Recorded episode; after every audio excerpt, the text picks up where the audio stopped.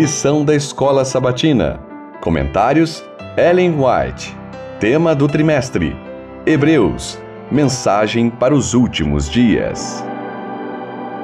Lição 11. Tema: Jesus, autor e consumador da fé.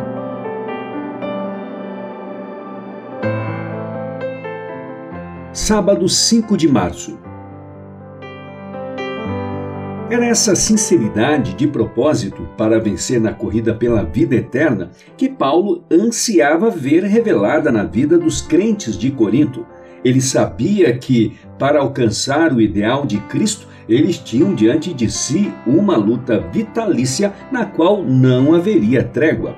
Insistia com eles para que se empenhassem com lealdade, buscando dia a dia a espiritualidade e a excelência moral suplicava-lhes que deixassem de lado todo o empecilho e prosseguissem rumo ao alvo da perfeição em Cristo.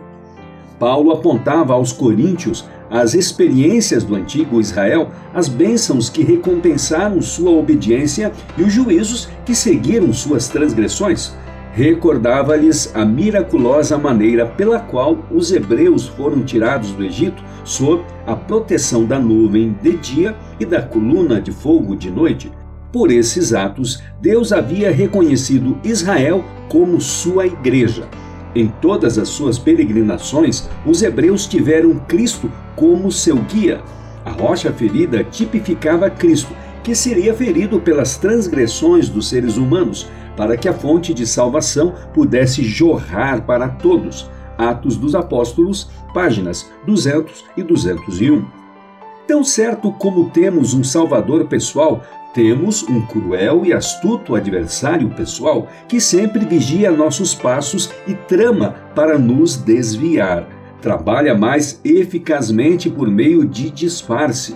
Onde quer que se alimente a opinião de que ele não existe, aí está ele em maior atividade.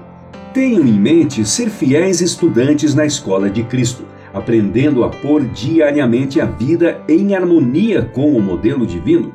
Fixem o rosto em direção ao céu e avancem para o alvo, para o prêmio da alta vocação em Cristo Jesus. Corram com paciência a carreira cristã e ergam-se acima de toda tentação, por mais cruel que seja Resistam ao diabo e ele fugirá de vocês. Acheguem-se a Deus e, se desejarem dar os primeiros passos na ascensão, verificarão que sua mão se acha estendida para os ajudar. Cabe a vocês, individualmente, decidir se andarão na luz do sol da justiça ou nas trevas do erro.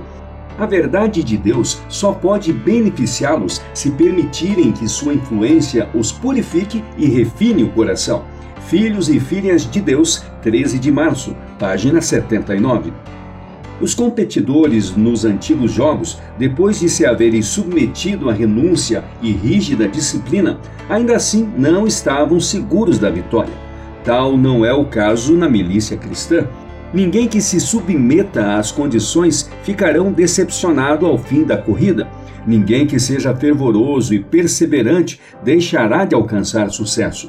Não é dos velozes a corrida, nem dos valentes a guerra. O mais fraco dos santos, bem como o mais forte, pode alcançar a coroa da glória imortal. Podem vencer todos os que, pelo poder da divina graça, conduzem a vida em conformidade com a vontade de Cristo. A fé pela qual eu vivo, 29 de dezembro, página 369.